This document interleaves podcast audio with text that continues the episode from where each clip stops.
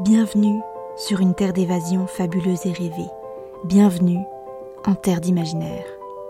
Ici, vous posez le pied sur un territoire inconnu qui ne demande qu'à être exploré. Découvrez chaque semaine une histoire courte, une nouvelle ou un conte qui vous fera voyager la tête dans les étoiles tout en conservant vos pieds sur terre.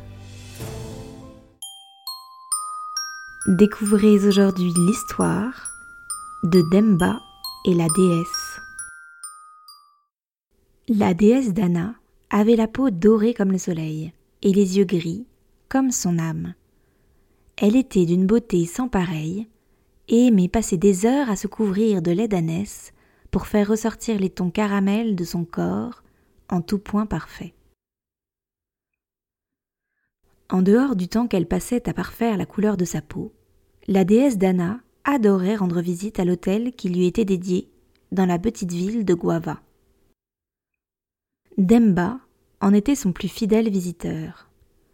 Il venait si souvent, et Dana l'appréciait tant, qu'elle lui avait fait la grâce de se montrer à plusieurs reprises. Le jeune Demba en avait été époustouflé et lui avait déposé d'autant plus d'offrandes à sa prochaine visite. Ce rituel était devenu une habitude, puis un rendez-vous.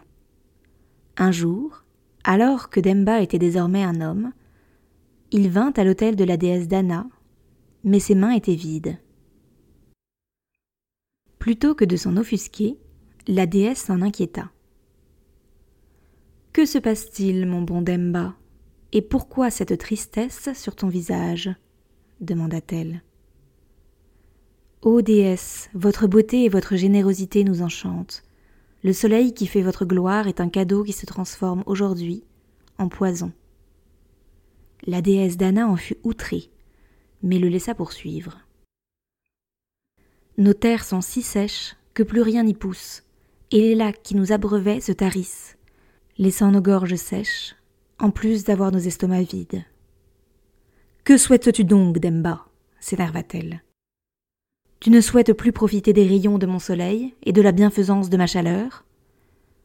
Incroyablement vexée, la déesse Dana l'abandonna à son sort et retourna se faire un bain au lait d'ânesse pour se détendre.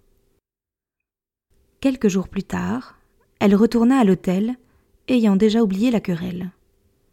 Toutefois, Demba n'était pas là. L'hôtel était entièrement vide.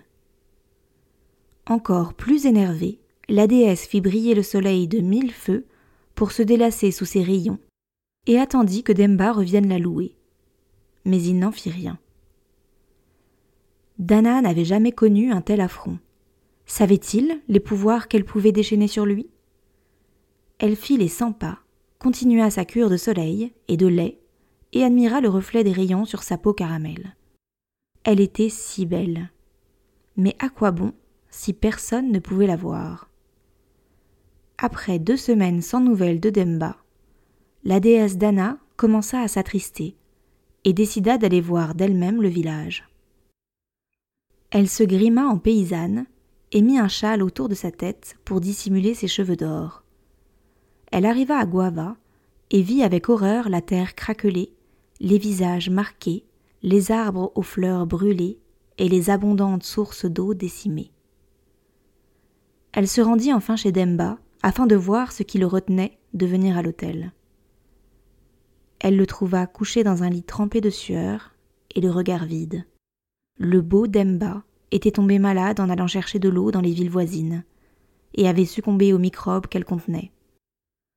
Son visage fissuré par le soleil et son regard perdu craquelèrent le cœur de la déesse.